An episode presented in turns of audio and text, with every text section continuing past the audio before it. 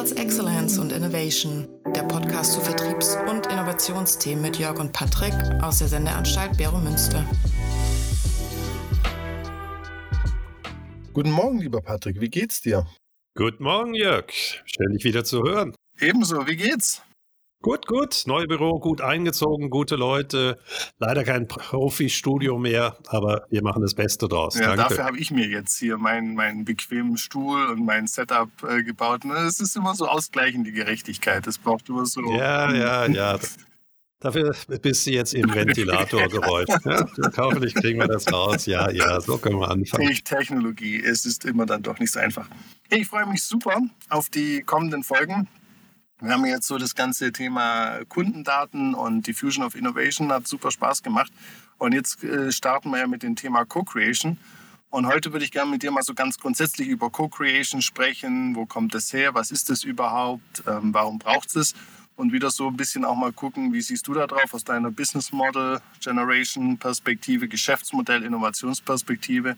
Und was kann man da aus dem Vertrieb zu sagen? Also da freue ich mich extrem heute auf die Session. Gut, dann würde ich sagen, legen wir los. Sind wir parat? Sehr Super. gerne. Also, Co-Creation kommt ja eigentlich aus der Service Dominant Logic, ähm, so von der wissenschaftlichen Hintergrund. Und zwar ganz einfach deshalb, weil man immer mehr merkt, dass man ja nicht mehr nur Produkte erstellt, sondern dass man immer mehr Services anbietet, die auch immer wichtiger werden für die Differenzierung. Und da hat sich die Wissenschaft, so sage ich mal, ab den 2000er Jahren intensiver äh, mit diesem Thema Co-Creation auseinandergesetzt. Und das Spannende dabei ist halt, dass Co-Creation eigentlich so als Begriff im Management relativ selten dann auftaucht. Also auch so wieder wie Diffusion of Innovation. Äh, dafür, dass es eigentlich doch der zentrale Baustein ist, gerade auch von dieser Service Dominant Logic, wo jetzt alle im Marketing, Sales drauf aufbauen, taucht es jetzt eigentlich so selten auf. Also das finde ich schon mal so als Einstieg sehr spannend. Und die große Idee dahinter ist ja, dass man sagt, okay, der Kunde wird heute integriert. Also der, der Kunde ist ein integraler Bestandteil. Und jetzt ist die Frage von der Firma, ja, wie stark integriere ich den? An welcher Stelle? Mit welchem, wie soll man sagen, mit welcher Perspektive? Wie lange? Und äh, wie gesagt, da gibt es auch, wenn man sich die Literatur anschaut, zwar eine Menge grundlegende Sachen, die sagen, ja, Co-Creation macht Sinn, aber relativ wenig, wo dann spezifisch wird, ja, wann, wo, wie. Ich merke das auch immer wieder, wenn ich mit meinen Studierenden oder Leuten in der Praxis spreche, ähm, dass das doch eine gewisse Herausforderung ist. Und das muss man ein bisschen als Einstieg haben. Was ich immer erlebe, und das hat man schon mal ein bisschen angeteasert, ist ja auch beim Thema Innovation, dass viele dann, wenn sie einen Kunden einladen, in so ganz tolle Räume gehen. Also alles so fancy und toll und überhaupt. Wie sind so deine Erfahrungen? Hast du das erleben können, dass wenn man die Räume fancy macht und ein Fünf-Gänge-Menü hinstellt, dass dann die Ergebnisse besser werden in deinen Workshops und deinen Seminaren? Also ich finde es interessant, äh, weil ich habe meine Kunden oder die Kunden lade ich prinzipiell nicht ein, sondern wir besuchen die Kunden. Mhm. Ich glaube, das ist der entscheidende Punkt, dass äh, man sie im natürlichen Setting eigentlich mhm. sieht und nicht irgendwo in ein künstliches. Und ähm, man versucht ja möglichst den Kunden nicht das Gefühl zu haben, es ist jetzt was Besonderes. Ja sondern man muss sie ja erleben in ihrem Umfeld und vielleicht einfach auch ein sehr offenes Gespräch führen über die Themen, die sie gerade bewegen und das nicht als Sales Pitch machen, weil wenn ich sie einlade, dann ist immer eine riesen Erwartungshaltung sondern die große Frage, wie kriege ich sie eigentlich dazu, dass sie wirklich über die offenen Themen reden? Also einer der wichtigen Punkte ist, Co-Creation, also ich hatte allein schon gerade wieder mit dieser Service Dominant Logic mein Problem. Warum wird Service so in den Mittelpunkt gestellt? Warum ist das Produkt vorher so in den Mittelpunkt gestellt? Der Kunde will eine Lösung für sein Problem haben. Und da sind wir ja wieder eigentlich bei diesem Job-to-be-done-Ansatz. Er will eine Lösung und ob das jetzt eine Dienstleistungskomponente hat, eine Produktkomponente, am Ende will er von diesem Produkt, oder das Produkt ist ja nur der Mittel zum Zweck, eine Aufgabe zu lösen. Mhm.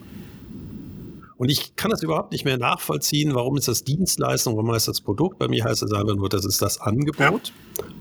damit der Kunde etwas lösen kann. So, und das ist vielleicht die erste Herausforderung, dass man den Kunden eben äh, einfach beobachtet, versucht zu befragen, was sind so die größten Challenges um, damit er erfolgreich oder sie erfolgreich ja. ist. Aber warum, war, Ernst, aber warum machen die Leute immer, ich hatte das letztens wieder, kommt ein Student von mir, der war, der war total begeistert von Co-Creation. Ja, wir haben das ja auch so als ein Element äh, bei uns im Kurs drin, in dem CRS, Selling Innovation. Und der war total begeistert. Und ja, die Firma hat jetzt einen ganz tollen Eventort angemeldet und die haben eingeladen und abends gibt es noch einen ganz tollen Zirkusclown warum macht man, also ich verstehe das immer gar nicht, ist das dann Ängste, weil man das noch nie gemacht hat oder? Ich finde das schön, dass du das so äh, Ängste nennst. Ich glaube, das ist einfach der klassische Weg, wie heute Vertriebler denken, in Incentive-Systemen und man muss dem Kunden unglaublich viel Incentives geben, dass er mit einem hm. redet.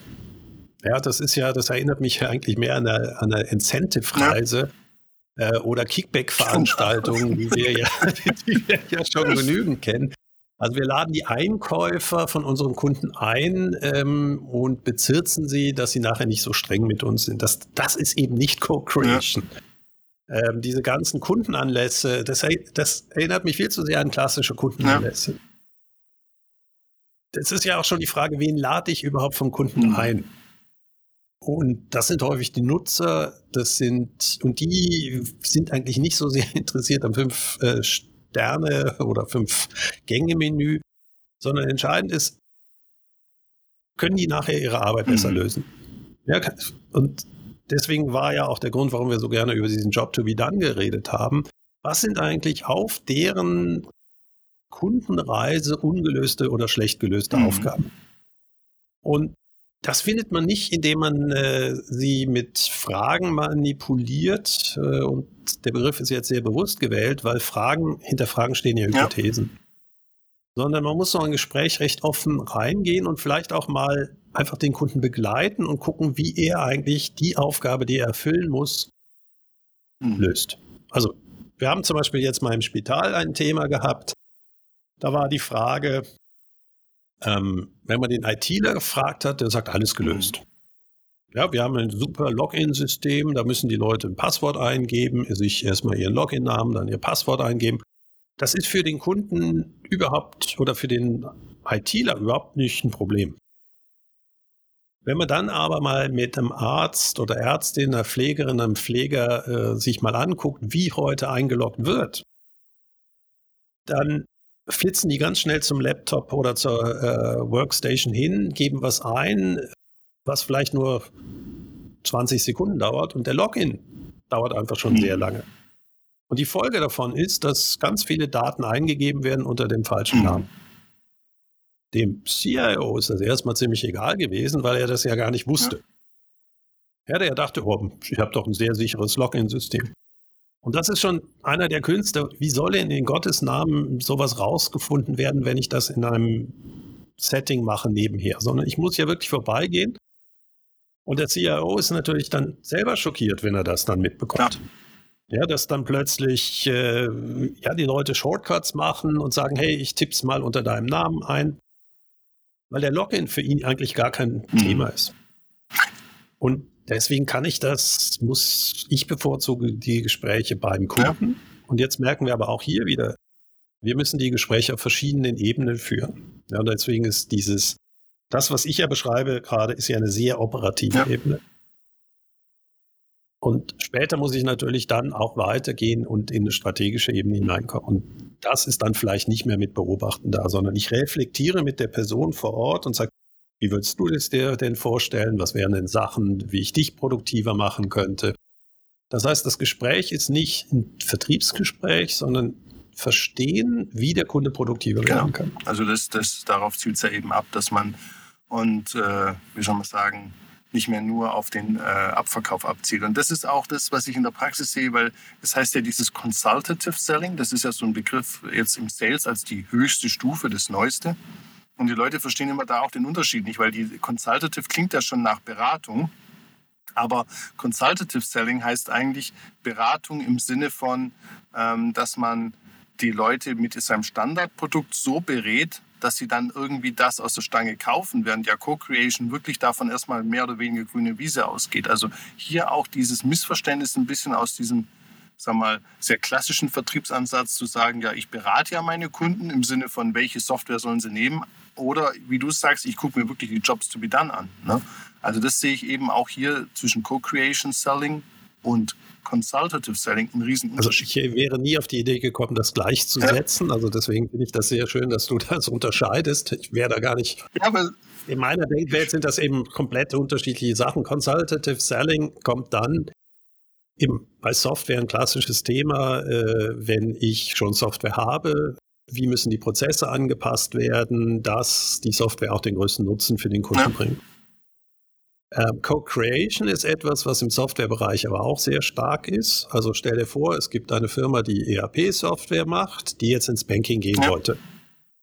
Und äh, die hat ja selber eigentlich keine Ahnung ähm, von den Bankenprozessen. Und jetzt ist die Frage, wie kann sie eben eine Software machen, wo Standard-Banking-Prozesse mhm. sind, sagen wir mal im Zahlungsverkehr. Und da braucht sie dann eben Co-Creation, mhm. dass Kunden bereit sind, auch mit ihnen über die Prozesse zu reden. Und da, da geht es natürlich weit, weit weiter als das, was ich am Anfang beschrieben Klar, habe. Genau. Und da finde ich. Ja. da geht es ja wirklich darum, äh, ja, Kernprozesse zu definieren. Mhm. Und dann zu gucken, kann man daraus einen Standardprozess mhm. machen. Und da ist auch wieder einer der Gefahren von Co-Creation, gerade wenn es so im Softwarebereich ist. Wenn ich mit einem einzigen Kunden Co-Creation mache, dann bekomme ich keine Standardsoftware. Mhm sondern bekomme ich eine Individualsoftware für diese eine genau. Bank. Das heißt, die Kunst gerade im Softwarebereich ist, mehrere Kunden zu haben, die eine gewisse Diversität haben und trotzdem gewisse Kerne gleich mhm. haben. Und das kann ich dann machen. Wenn dann mal der erste Software-Release draußen ist, dann brauche ich Consultative Selling, um das genau. einzuführen. Genau. Also das ist genau die, die, dieser Unterschied. Und was ganz spannend ist, ich habe äh, so aus dem CRM heraus gibt es ja immer das Thema Kundenbeziehung. Ja, das ist ja ganz wichtig und Kundenbindung. Und was ich da ganz schön in so einer Abbildung, die gesagt hat, ja, Kundenbeziehung, also die Dauer ist wichtig. Du solltest dich gucken, wie, wie lange ist der Kunde da. Und das andere ist aber auch, wie stark ist er mit dir integriert. Und das ist ja auch so, wenn man sich jetzt auf der Wertebene anschaut, dieser Switch vom Customer Lifetime Value zum Customer Engagement Value. Und das Spannende da. Kannst du das mal erläutern? Weil für mich ist das jetzt äh, für eben, ich bin in dem Buzzword-Bingo-Spiel jetzt nicht zu Hause. Du anderen hast du ja schon erwähnt bei mir. Ja, lieben Gruß auch an meine Tante, die hört äh, immer gerne zu und sagt, das sind doch sehr viele englische Begriffe, ist ein guter Punkt. Also wollen wir das dann doch, äh, die Buzzwords ein bisschen runterbrechen. Du hast ja im Kundenwert dieses klassische monetäre Customer Lifetime Value, also den abdiskontierten Wertbeitrag von dem Kunden. Und das macht sich ja aus, wie viel kauft er in den nächsten, sagen wir mal, zwei bis drei Jahren und was ist das Risiko, dass er, dass er geht. Und das ist ja der klassische Customer Lifetime Value. Und der Customer Engagement Value geht jetzt hin und sagt, okay, klar, Wert ist, was er kauft. Ne? Das ist ja so diese Kundenbindung über Zeit. Aber Wert kann ja auch sein, ob er mich weiterempfiehlt. Oder Wert kann ja auch sein, dass er äh, mir hilft eben bei der Anpassung meiner Produkte, dass er eben bei solchen Jobs to be done Analysen partizipiert. Und das ist eigentlich das, wenn man sich das anschaut, auf vielen Ebenen dieser Move weg rein von einem reinen, sag ich mal, Abverkauf, Umsatzbetrachtung, Deckungsbeitragsbetrachtung auch zu sehen. Da gibt es ja auch Wert auf einer anderen Dimension. Und der ist für viele Firmen, wenn du zum Beispiel jetzt auch wieder IT anschaust, nehmen wir mal sowas wie Wikipedia oder Meta, weil die entstehen ja nur dadurch, dass da Menschen für umsonst äh, Inhalte reinposten. Ähm, das ist ja, das kannst du ja mit dem Customer Lifetime Value, einen Facebook, wie willst du einen Facebook-Kunden oder Nutzer mit dem Customer Lifetime Value berechnen? Der hat ja, der zahlt ja gar nichts. Der gibt ja nur seine Arbeit ab praktisch und, und ist ein Marketing- oder ein Werbeopfer. Ich finde das, ich, ich, musste sehr schmunzeln, das sieht man hier leider nicht äh, beim Podcast. Diese Diskussion Customer Lifecycle, Engagement Value und so weiter. Ich hatte eine Studie, der extrem wirklich extrem gut war und er hat bei einer großen Bank angefangen und da gab es ein Seminar über Customer mhm. Value. Und er dachte, wow, jetzt gehe ich dahin und lerne, wie ich für den Kunden den höchsten Wert schaffen kann. ja, gut. genau. Und das ist vielleicht bei Co-Creation auch der Kern, Kernbereich. Wir müssen uns überlegen, wie wir für den Kunden den maximalen Wert schaffen. Und dann uns überlegen wir uns, was wir aus dem herausziehen. Ja. Und der Student war total schockiert, als er dann in dem Kurs war, wie viel muss ich in einem Depot umdrehen, damit ich maximal vom Kunden abzocken kann. Ja, während wir, und da merkt man auch, Horizont 1 Innovation funktioniert genau über solche Begriffe wie Life Cycle Value, weil man da geht man davon aus, dass eigentlich das Angebot gesetzt mhm. ist und ich dann gucke, wie ich mit meinem Preis, Produkten maximal bei ihm eindringen mhm. kann. Ja, und das ist leider so in der Vermögensverwaltung, wenn die nicht pauschalisiert ist, dann wird eben gehandelt. So, und das wurde dort gelehrt, wie ich den Kunden maximal äh, mit Produkten von mir vollbringe. Ob das einen Nutzen für den Kunden hat, war überhaupt nie Ziel. Genau. Und da kommt nie Innovation raus. Ja, das ist genau die Bank, die gerade einen ganz großen Abschreiber mal wieder machen durfte. Ja, das ist dieses, aber so denkt, ticken ja. sie alle. Und Co-Creation ist ja, Creation heißt der Wert mhm. schaffen. So, und die wirklich guten Wertschaffung ist, indem ich etwas suche, wo der Kunde einen solch hohen Kundennutzen bekommt, worüber er noch nie vorher nachgedacht ja. hat. Und dann überlege ich mir, wo ich meinen Preis mhm. setze. Das heißt, ich zocke ihn nicht maximal ab, sondern ich mache mit ihm eine Value Creation, mhm. Eine Wert, also Kundenwert und überlege dann eben erst, was steht dann für mich da aus. Das heißt, man muss sehr, sehr genau gucken, aus welcher Sicht man kommt. Und das ist vielleicht, was wir nachher diskutieren sollten. Ja, wo fängt denn so eine Co-Creation-Sache an? Ich hatte ja schon Job to be mhm. done gesagt, ähm, aber es ist eben nicht einer, sondern so eine Kette, also die Kundenreise. Genau. Nee, und das ist ja auch Co-Creation ja so definiert, das ist ja auch als eine Art Prozess, ne, wo man eben mit dem Kunden Wert erstellt, also ein längerer Prozess, weil viele machen ja immer nur diesen einen Workshop, wo ich immer versuche erklären, Leute, das ist ein Prozess, also da gibt es ja verschiedene Stufen und dann eben auch äh, unterschiedliche, äh, wie soll man sagen, Interaktionsgrade, die auch bewusst und unbewusst gehen. Und ich habe immer so vier Bereiche, die ich immer so systematisiere. Das ist für mich immer so, das erste ist ganz simpel, ist natürlich Daten. Ne? Der Kunde kann Daten liefern, das ist eine Form von Co-Creation, das ist die einfachste Form. Er kann dir helfen bei der Entwicklung. Das haben wir ja immer so ein bisschen aus deiner Perspektive angeschrieben. Dann kann der Kunde aber auch wirklich den ganzen Inhalt äh, generieren. Ja, da sind wir dann wieder bei Wikipedia und, und Facebook. Und alle netzwerkgetriebenen Geschäftsmodelle. Alle netzwerkgetriebenen ja. Geschäftsmodelle, genau. Und der vierte Punkt, und das ist halt das Spannende, das ist dann immer der Verkauf. Und da, da, da sind die Bücher dann relativ schnell zu Ende nach dem Motto, ja, das gibt es dann auch noch. Aber eigentlich so dieser ganze Verkaufsbereich, der wird dann relativ schnell immer, ja, der Kunde kann ja einen weiterempfehlen. Und das ist dann das Maximale, was es dann äh, im, im Verkauf dazu gibt. Aber das sind so für mich diese vier Bereiche, eben Daten, Entwicklung, Inhaltsgestaltung und eben auch der Verkauf. Wobei, wie gesagt, der Verkauf in der Literatur so gut wie nicht vorkommt. Bist du dir sicher, Inhaltsgestaltung als Begriff oder Inhaltsgenerierung? Inhaltsgenerierung, ja, Inhaltserstellung, Inhaltsgenerierung, genau. Das sind so die, ja, das ist ja bei allen zwei, äh, das ist deshalb spannend, weil immer mehr Geschäftsmodelle werden ja diese äh, zweiseitige äh, Märkte, ja. wo man eben Inhalte vom Kunden braucht. Die können in Form von Daten sein, aber sie können auch kontinuierlich sein. Also wenn ich äh, zum Beispiel autonomes Auto nehme, das ist, ihr kennt das, mache ich ja gerne als Beispiel, dann ist ja jedes Auto, was ich einbinde, auch wieder eine Lernquelle. Ja. Da ist es sogar systematisch ähm, ein Co-Creation. Also das heißt, es ist nicht irgendwie äh, als Projekt aufgesetzt, sondern während des normalen Produktlebenszyklus generiert der Kunde Daten, die andere wieder verwenden mhm. können. Ja, das war mal eine Idee von äh, hier. Das ist so wie Google Maps ja, äh, irgendwann mal gekauft worden. Da benutze ich zum Beispiel die Parksensoren meiner Kunden um zu gucken, ist ein Parkplatz frei oder nicht auf einer ja. Straße, obwohl eigentlich der Kunde gar nicht park, äh, parken möchte ja. oder parkieren möchte. Ja, nimm doch hier, warte, das heißt, ich vermesse die Welt. Oder ich nehme das aktuelle Beispiel, von dem er redet, redet ChatGPT. Ne? Ist ja auch ein Anführungszeichen Algorithmus. Ohne Inhalte von einem Kunden äh, kommt ja da auch nichts raus. Ne? Also das ist ja auch zur Zeit, wo jeder darüber redet. Ja, das ist natürlich noch spannend, dass der Kunde eben, das ist kein Co-Creation, sondern das ist, das ist klassisches Clown. ähm, ja, das ist, das ist so. Das ist ja die ganz große Diskussion. Ähm, ich kann nach einem Rezept fragen für irgendwie ein Spezialgericht und der Traffic bleibt rein auf der ChatGPT-Seite oder Microsofts Hoffnung auf Bing. Ja, aber das Rezept kommt ja irgendwo her von irgendwelchen Trainingsseiten und in dem Fall ist es kein Co-Creation, sondern es ist einfach Inhalte abzocken. Mhm. Ich kenne das von meinem eigenen Blog, äh, der, wenn man gewisse sehr spezifische Fragen stellt, dann merkt man, dass ChatGPT äh, meinen Blog sehr ausführlich äh, eingescannt hat. Und, muss man auch sagen, ist es ja, ja das wird ja immer sein. Das, ja immer, ne? das ist ja auch.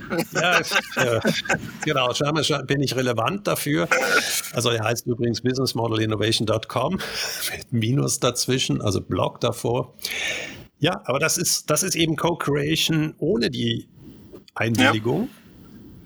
Und ähm, jetzt ist genau die Frage, ja, wie binde ich den Kunden ein? Wie, wie gebe ich ihm auch was zurück, dass es dann auch wirklich ein, das Engagement gefördert mhm. wird?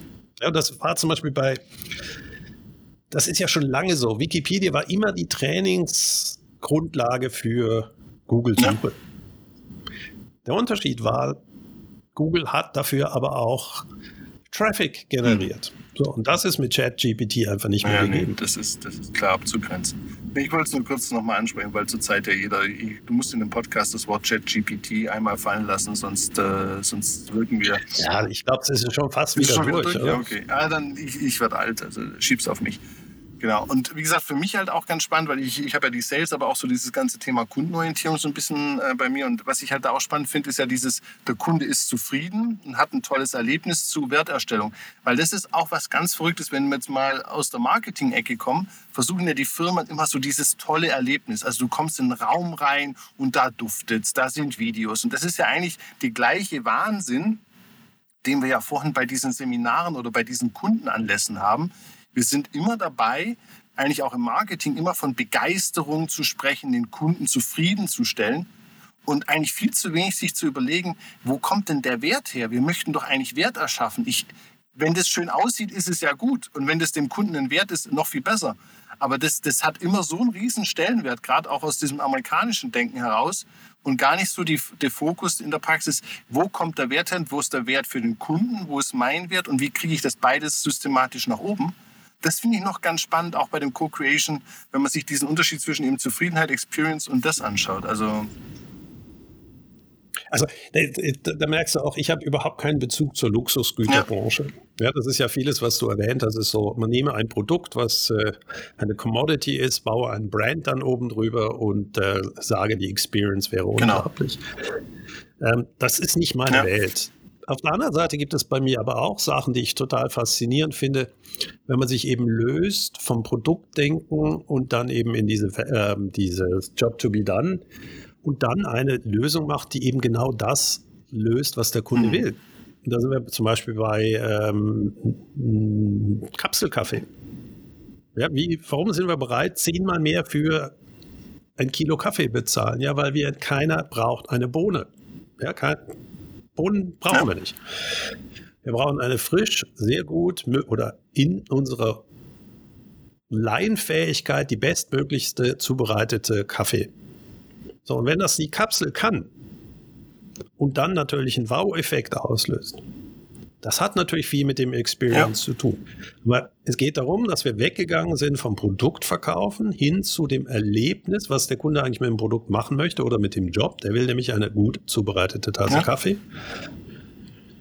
haben. Ja, aber ich komme jetzt mehr aus dem Jelmoli-Gedanken nochmal. Also, also da bin ich absolut bei dir. Aber es geht ja immer darum, die Sachen die Kapsel hat ja dann wieder einen Wert. Es ist Convenience, das verstehe ich alles. Aber was ich meine, was so verrückt ist, dass viele Kundenorientierung oder auch Kunden, sag ich mal, Wert immer so aussieht, der Kunde muss zufrieden sein und es muss schick aussehen. Wo ich immer sage, ja, aber das ist ja wie bei den, bei den Workshops der gleiche falsche Gedanke. Der Kunde kommt ja nicht per se aus seinem Haus raus, damit er irgendwo mal in Fantasia ist oder dass er, da fährt er vielleicht in äh, einen Europapark, ne? sondern der kommt ja zu dir in den Laden, um ein Problem zu lösen. Und das ist ja nicht, dass, dass du jetzt bei, sag mal, bei deinem Staubsauger einkaufst. Du willst ja auch nicht, dass da irgendwie alle in einem Anzug stehen und so. Du willst ja wissen, was ist der beste Staubsauger. Ich finde das interessant dass du das so kritisch siehst. Ähm, gutes Design reduziert die Komplexität auf das, was der Kunde als Nutzen davon hat. Aber Achtung, und, nochmal, äh, nochmal, nochmal, eben nicht, nochmal, nicht mehr fancy Sachen dazu, sondern es ist ja ein gutes Informationsdesign ist relativ aufwendig, damit das, was der Kunde wirklich will, im Mittelpunkt stellt. Und hässliches Design haben wir wirklich. Nee, ich meine auch hier nochmal, Design auch kann ich mit leben, sondern ich meine wirklich diese Verkaufsräume, also dieses Experience im Sinne von, du kommst rein, kriegst nochmal einen Kaffee. Du kommst rein und äh, die ja, aber das ist ja oberflächlich. Das ja. ist ja genau, was, was jetzt im Informationsdesign, also die Reduzierung auf das, was du rüberbringen willst. Also ich bin letztens bei meiner äh, Hausbank gewesen, ich glaube seit 15 Jahren das erste mhm. Mal.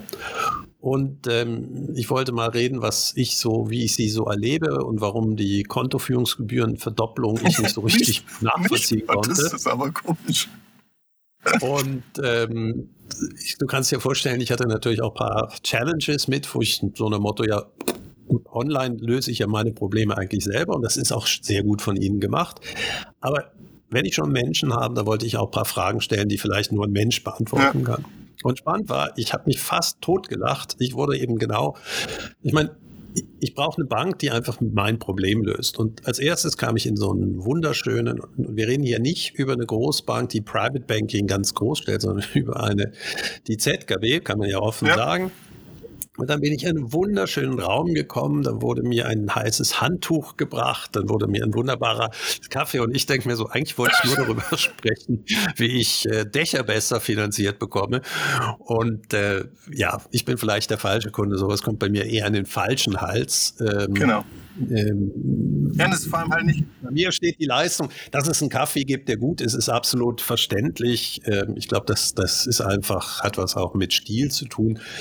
Ähm, aber ich habe jetzt keine größere Zahlungsbereitschaft äh, auf on the long run, wie man so schön sagt, wenn ich ein, äh, so wie es früher mal im Flieger war, ein heißes äh, Tuch mhm. bekomme.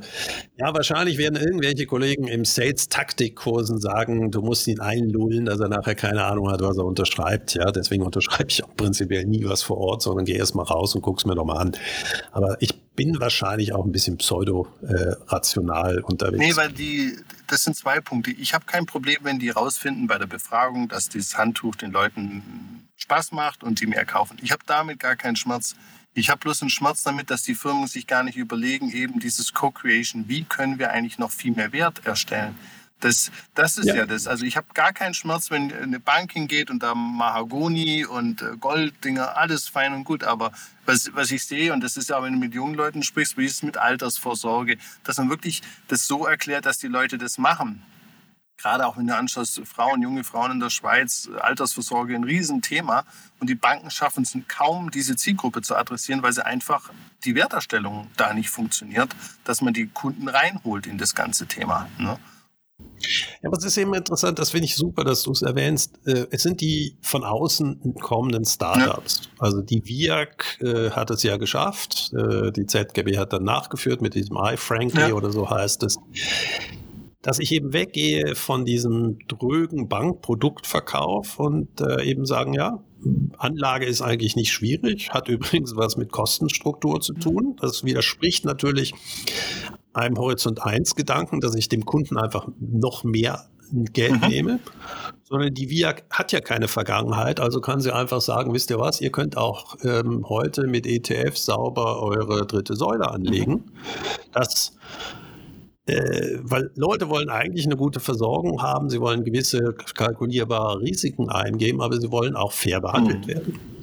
Ja, das sind alles, was man in Co-Creation relativ schnell rausfindet. Besonders, ich habe mal sehr viele Interviews mit so bis drei Millionen Vermögen geführt und die haben alle eigentlich das Gefühl, Banken beraten nicht mehr, sondern sie verkaufen. Ja, genau.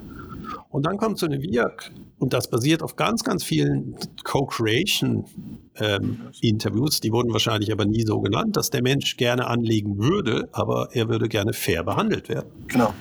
Und Fairness ist eben nicht ein Handtuch serviert zu bekommen, sondern in den AGBs auch Sachen wiederzufinden, die fair ja. sind. Ja. ja, und dann auch eben, äh, wie soll man sagen, die Leute auch zu befähigen, äh, mit der Bank zusammen zu wachsen. Das ist ja auch eine Sache, du, wenn du da anfängst, du musst dich ja auch erstmal reinfinden und äh, Stück für Stück dann dabei deine Kompetenzen verbessern. Und das ist ja auch eben die gemeinsame Werterstellung und nicht einfach da ein Berater, der sagt, hier unterschreiben Sie. Das ist ja genau der Punkt. Ja, also spannend ist, dass das ja gerade ähm, bei oder bei gewissen Bereichen gemacht wird. Frauen äh, und Finanzen, da ist ja Gott sei Dank sehr viel mhm. Bewegung. Mhm.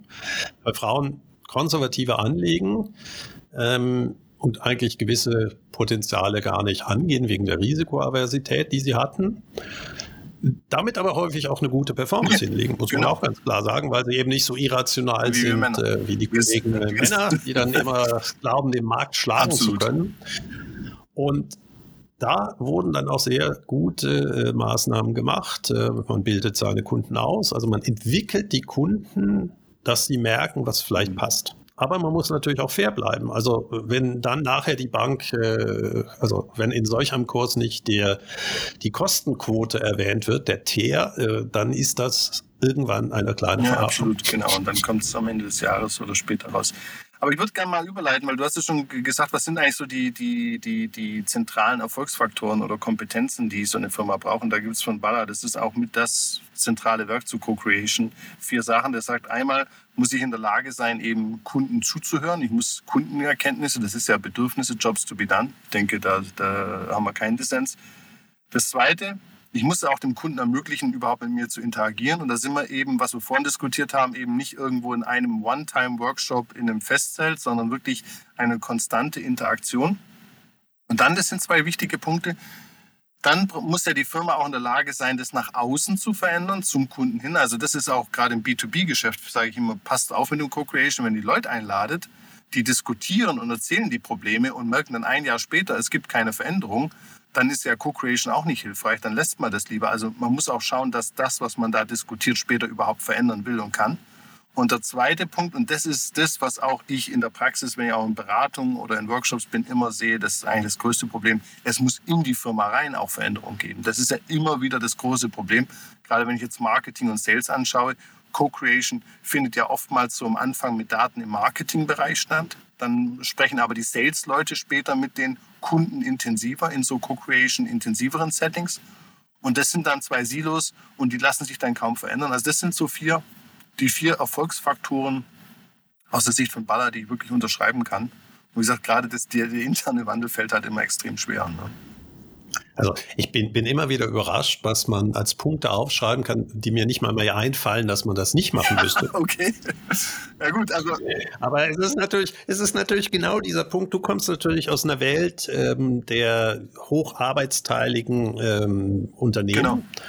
Und das war ja genau was ich als Fluch sehe, ähm, dass der Sales nicht weiß, äh, was der Kunde macht, wie die Wartung funktioniert, dass eigentlich gar nicht mehr ein einheitliches Bild herrscht, warum der Kunde bei uns kauft, welchen Wert wir eigentlich schaffen. Da sind wir wieder bei dieser Wert, Wertschaffung oder Value Creation, wie das heute so schön heißt.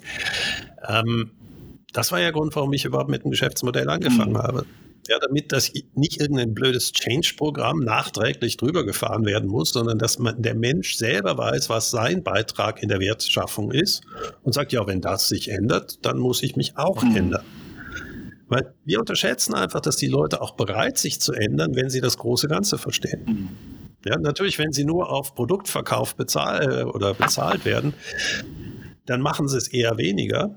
Aber eine gute Stimmung, ich vermeide jetzt den Begriff Kultur. Sehr gut, sehr gut. Führt, führt dazu, dass eben die Veränderungen ähm, auch automatisch mhm. passieren. Ja, das, eine gute Zusammenarbeitungsform führt eben dazu, dass man merkt, hey, da passiert was. Äh, was heißt das beim Sales? Dass man nicht McKinsey einstellen muss, die mir sagen, was ich dann zu tun habe, sondern man, man hört in gewissen Meetings oder beim Mittagessen, da passiert was hier, da unterstütze ich dich gerne bei. Und das ist eigentlich, was wieder Unternehmen ausmachen, die es, die es sehr gut machen. Eben die Veränderung, die gehört immer mit dazu. Ich finde auch sehr wichtig, die Sichtbarkeit machen. Wie viel Frustration habe ich schon erlebt, ähm, wenn zugehört wurde, aber dann nichts umgesetzt genau. wurde. Aber du sagst, es ist so banal, aber ich erlebe das wirklich oft. Also ich, auch bei Kundenbefragungen. Ich habe früher auch einfach so am Start meiner beruflichen Karriere, habe ich ja bei, bei einem Online-Marktforschungssoftware mit unterstützt. Und da haben wir einfach die Fragebogen rausgekloppt und die Manager kamen und haben halt irgendwelche Fragen gestellt, ob der Kuckuck in Amerika mehr Eier legt als der Kuckuck in Deutschland. Ne? Also solche wirklich jede Frage und 20-minütige Fragebögen, kein Problem. Und nachher haben wir die Ergebnisse präsentiert und sagt so, jetzt müsst ihr das ändern. Und sagen alle, nö, das wollen wir gar nicht ändern. Ne? Ja, aber das ist ja Cover Your Ass. Also das ist ja typisch. Ich meine, deswegen haben wir ja eine ganze Cartoon-Serie von diesem Mark äh, Marketunist, Äh, ich meine, der dieses schreckliche, In also das ist sozusagen der Dilbert für Marketing und Vertrieb. Ja. Ähm, grandios, ja, weil er genau dieses, wir müssen es machen, aber wir, ja, warum sollten wir uns genau. ändern? Es läuft genau, doch gut. Und das also wer, wer da, und jetzt sind wir wieder bei der Kulturfrage, wer so eine Stimmung in einer Firma hat, ich meine, die ist toxisch. Ja. Ja, weil da ist ja überhaupt keine Freude mehr da, dann lass nee, es doch. Aber das, das sehe ich auch so. Aber ich gehe ja nicht mehr nach Freude, sondern was ich jetzt eingeführt habe, bei uns ist immer so, dass ich sage am Anfang immer, was wollen wir erstmal für Entscheidungen treffen und baue dann den Fragebogen an den Entscheidungen. Und dann merkt man auf einmal, der Fragebogen wird viel kürzer. Und äh, lange Diskussion, bis man überhaupt äh, die Befragung startet, weil die Leute müssen erstmal, wenn sie wirklich nicht hinschreiben müssen, was will ich vom Kunden wissen, sondern was will ich in der Firma verändern oder was will ich entscheiden, das hilft brutal. Also das ist viel bessere Ergebnis. Ich mache das so jetzt seit fünf bis zehn Jahren. Ja, die Fragebögen sehen komplett anders aus. Also das ist nicht nur ein Kulturthema. Das, das ist wunderbar, weil ich habe ja so ein früher so ein fast zwanghafte äh, Bedürfnis gehabt, an Umfragen mhm. teilzunehmen. Mhm aber eben überhaupt nicht, weil ich die Umfragen spannend fand, sondern die Hypothesen, die die Leute dahinter hatten. Und ganz häufig habe ich einfach gedacht, das, was ihr da testen wollt, hat der Kunde nie gemeint. Genau. Ja, also diese berühmten Taschentücher, die ich mir dann vorgelegt wurden, ist das jetzt äh, natürlicher oder äh, technokratischer? Ja, die Begriffe wurden mir vorgegeben. Ich habe weder das eine noch das andere ja. gesehen. Ich habe nicht mal den Unterschied zwischen den beiden Verpackungsarten gesehen. Und ich meine, ich kümmere mich ja schon um das Thema. Aber nachher kam wahrscheinlich eine Präsentation raus, dass ähm, das Neue viel kreativer wahrgenommen wurde und so weiter. Ja, hat kein Kunde ja. gedacht. Aber da können wir einen eigenen Podcast mal machen. Fragebögen und äh, genau. was der Kunde garantiert nie gedacht hat, aber alle nachher hineininterpretieren genau. wollen. Und jetzt ist ja das nächste, was ich auch ganz spannend bei Co-Creation finde. Es gibt ja viele Beispiele, so Lego, die haben ja sich wirklich revitalisiert, weil sie ja dann immer mit einer anderen Marke äh, zusammengegangen sind. Ja. Oder auch, äh, was, was gibt es da so für große Beispiele? Heineken hat da äh, so Craft Beer haben die dann entwickelt. Aber was ich ganz spannend finde, sind diese Online-Plattformen. Und zwar mein, mein Lieblingsbeispiel, wie bei vielen, ist immer die Migro. Die haben ja so eine Plattform, die heißt dann irgendwie Miki Makamuk. Also Entschuldigung dafür, ich soll es eigentlich wissen, nach 15 Jahren im Land. Aber das ist so eine Plattform und da konnten dann die Leute so Produktideen eingeben. Und da kam irgendwie Humus raus oder irgendwie so ein Falafelburger, den natürlich kein Mensch gegessen hat. Und das finde ich halt so geil auch bei Co-Creation, dass dann viele die Idee haben, hey, der Kunde kann uns einfach sagen, wie das Produkt aussieht. Also auch hier ein, ein, wie soll man sagen, entweder so eine totale Ablehnung gegenüber dem Thema, dass man sagt, ja, Co-Creation brauchen wir nicht, den Kunden befragen machen wir auch nicht. Und das andere dann im Digitalen so eine Plattform und dann wirklich die Erwartungshaltung, lieber Kunde, sag uns, was du willst. Und noch das letzte Beispiel, was ich ja sehr schätze, Rivella mit Rhabarber und das andere habe ich schon wieder vergessen, ne? haben ja auch abstimmen lassen, was sind die Lieblingsgeschmäcker der Schweizer und haben das dann auf den Markt gebracht. Ich finde das so grandios. Wie kann man das so missverstehen? Also für mich ist das wirklich immer ich, ich, ich, ich finde das wunderbar, was du gerade sagst. Also Co-Creation heißt ja nicht, dass du das machst, was der Kunde dir als Produkt hat, sondern du versuchst zu verstehen. Ähm, eben, ich hatte jetzt auch einen aus der großen Industrie mit einem M davor. Der war zum Beispiel frustriert, dass sie überhaupt nicht kreative Kekse herstellen ja. konnten. Und er sagte, wir wissen eigentlich nicht, was der Kunde unbedingt ja. will. Ja, wir wissen, dass er individueller werden möchte, dass er eben nicht die, äh, die immer die 0815. In anderen Ländern sieht man das schon. Also gerade England hat eine unglaublich faszinierende Cookie-Kultur. Und du merkst, der ist als Produktionsmensch liebt er seine Kekse ja. und ist überall dabei zu lernen. Und das ist vielleicht auch der wichtigste, dem Kunden zuhören, hattest du als Punkt 1 gesagt, äh, auch ihm Empathie gegenüberbringen. Ja. Und was er gesagt hat, weißt du, eigentlich wäre, wir, wir könnten auch den Monatskeks generieren mhm. Und machen so Kleinstserien und da können wir dann mal Rhabarber, ähm, Jockey genau. und so weiter machen. Mit dem vollen Bewusstsein, dass auch mal so eine Keksserie voll in den Hose ja. gehen kann. Und die, die sich dann durchsetzt, die machen genau. wir dann. Weil der Kunde kann es gar nicht beurteilen vorher, äh, ob das ja oder gut. Weißt du, woran sowas scheitert? Der letzte mhm. Punkt. Ja, ja. Die Verpackung muss immer für 100 Gramm und in genau so aussehen, weil die Verpackungsmaschine kann nur genau. das. Ja, dass man mal Pouche macht oder so Kleinstserien. Ja, aber dann ist die Marge nicht entsprechend. Ja, das heißt also, da war, er hat dem Kunden zugehört. Äh, er hat auch sich die Möglichkeiten der Interaktion ja. gehabt. Ähm, sie wäre sichtbar gewesen, aber jetzt nicht nach innen genau. geschafft. Ja, und das war sogar trivial. Also das Schöne ist, es ist zehn Jahre her, deswegen wird die Person nicht mehr an dem Ort sein, wo sie damals war. Deswegen kann man darüber reden. Es war auch nie ein Beratungsprojekt, deswegen. Äh, sondern der ist eine Passion und das ist vielleicht das Wichtige. Co-Creation findet nicht statt, indem man das formalistisch aufbaut und dann irgendwelche Einladungen ausspricht, sondern das ist ein tierisches Bedürfnis und Neugier, die bei diesen Menschen bleibt, noch geileres Produkt mhm. zu machen für ihre mhm. Kunden. Ja, das heißt, das ist eine tiefe Verankerung, dass Veränderung Teil ähm, ihres Lebens ist und nicht nur Six mhm. Sigma. Aber jetzt kommt ein Punkt, einfach um auch eine Brücke zu deiner Kultur zu bauen, was ich auch bei Co-Creation, was für mich auch äh, ein wichtiger, nicht ein Erfolgsfaktor ist, aber ein schönes Ergebnis. Ich, ich habe ja doch immer wieder auch äh, Kundenprojekte, wo die Stimmung oder die Kultur nicht so toll ist. Oder wie du es vorhin gesagt hast, ich will jetzt nicht sagen toxisch, aber sagen wir, der Spaß ist da woanders. Und was ich da oftmals auch erlebe, dass man sehr kritisch ist. Das Produkt ist doof, der Wettbewerber ist besser, wir sind zu langsam. Was wir da auch immer wieder machen, ist, dass wir dann eben Kunden einladen. Und zwar eben die, die so, diese Early Adopters, diese, diese Innovators, also wirklich Kunden, die so wirklich begeistert sind von dem Produkt, die es auch schon ganz früh gekauft haben. Und die kommen da mit einem Strahlen in die Firma rein und klopfen jedem Mitarbeiter auf die Schulter und sagen, so ein geiles Produkt. Und da sind wir wirklich bei einem Kulturthema, wo ich dann unterstütze. Das hilft wirklich ein bisschen die Stimmung nach oben zu ziehen. Ich finde das wunderbar. Wir haben das jetzt auch gerade, äh, jetzt ist es äh, an der Berner Fachhochschule, arbeite ich ja mit Professorin äh, Ina Goller zusammen und sie hat etwas eingeführt, äh, weil dort machen wir ja wirklich Business Model Innovation ja. mit realen Beispielen und da gibt es Phasen, da ist man wirklich tief ja. unten. Ja, die Idee funktioniert nicht genau. und äh, der Kunde findet es blöd, also da kann man nicht mal einen Kunden einladen. Da macht sie das, das nennt sie die warme Dusche. Und dann muss ein anderer aus dem Team sagen, was an diesem Tag besonders gut bei dieser Person funktioniert oh, hat. Er hat nämlich einen externen nehmen, bei dir war es ja? der Kunde. Und man sieht die Leute so richtig ja, jetzt müssen wir zwar Gas sparen, aber da haben sie richtig warme Dusche. Es geht ihnen so richtig gut. Ja, weil auch in dem letzten toxischen Geschäft, wenn es nicht ganz äh, schlimm ist, es gibt irgendeinen Kern, der wert ist, ähm, warum sie, es sie genau. gibt. Ja, also ich habe jetzt wieder ja, selber gekauft. Ich finde den Vertrieb dort mäßig. Aber du weißt einfach, er funktioniert, das wird geliefert zur richtigen Zeit. Ähm, Sie müssen jetzt einfach die, die, das Interface zum Kunden, also zu dem, der zahlt, äh, verändern. Aber jetzt der sonstige dreistufige Vertrieb, ja, ich weiß, dass ich da recht viel Geld zahlen muss für, aber das Spannende ist, ich habe noch nie auf ein Produkt gewartet. Also die Baustelle muss nicht warten, weil dort nicht geliefert mhm. wird. So, und das ist auch Absolut. Wert. Und äh, das fand der CEO auch gut, dass ich sagte, so abschaffen möchte ich es auch nicht.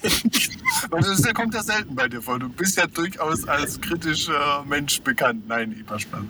Ja, und trotzdem sind es so ein paar Sachen, die äh, immer wieder faszinierend sind. Leute regen sich ja. auf. Und wenn man sie dann aber fragt, was sie dann schätzen, dann merken sie eigentlich erst, ja, das ist so. Also Geberit war so ein Beispiel. Da, hat sich, da haben sich GUs, habe ich mit ein paar G von, von Generalunternehmen unterhalten und der sagt, ja, Geberit, das ist immer so teuer. Da habe ich gesagt, ja, und wie viele äh, Reklamationen hatte da so in den letzten oder Garantiefälle? Sie so überlegten keinen. Da habe ich gesagt, ja, dafür habt ihr bezahlt. genau, genau. Nee, also das, das ist wirklich wichtig. Also da sind wir ja auch in unserem Kulturkreis immer schnell beim Mozzi. Aber, ähm, Hast du Kultur gesagt gerade? Kulturkreis. Ich habe das. Äh, ja, ja, aber das ist ja ein Kreis. Äh, alles gut, alles gut wir, wir werden da noch einen Podcast machen und das wird ein heftiger. Also da, da, da, wird sich jemand auf der anderen Seite warm anziehen müssen. Da habe ich eine sehr, sehr intensive Meinung zu. Aber das ist äh, für Ich glaube, wir sind uns da viel ähnlicher oder einiger. Ähm, Kultur ist ein missbrauchter Begriff. Kultur ist nicht das, was wir sagen, sondern das Verhalten. Ja. Und da sind wir genau wieder uns ja. einig. Wenn ich dich jetzt nochmal so zusammenfasse, sagst du eben auch so aus deiner Business Model Perspektive, dass, es, äh, dass man eben diese Sachen offen lassen muss, dass man auch dem, so für Horizonte 2 und 3 den Kunden nicht einfach da sagt, erzähl mir mal, wie die Innovation aussieht, Also da sind wir, glaube ich, auch beide der gleichen Meinung, dass das was ein offener Prozess ist, dass ich das auch immer wieder machen sollte, nicht übertreiben sollte, auch möglichst viele Touchpoints. Ich kann ja an vielen Orten das in der Firma einsetzen und dass ich vor allem halt auch nicht die Erwartungshaltung habe, dass der Kunde mir genau sagt, wie das neue Produkt oder das neue Geschäftsmodell aussieht. Ich glaube, das können wir beim nächsten Mal gut besprechen, was es bedeutet. Ich bin, ich merke jetzt gerade, dass ich Creation gar nicht ge genügend verstanden habe, aber ich erwarte nicht, dass der Kunde das Produkt ja, hat. Genau. Co-Creation ist für mich, dass er mir hilft, Sachen zu sehen, die ich mit meinen Kompetenzen für ihn wesentlich besser lösen kann. Also die Idee, dass der Kunde mir ein Produkt schafft. Ähm, es gibt Gründe, warum es Unternehmen genau. gibt.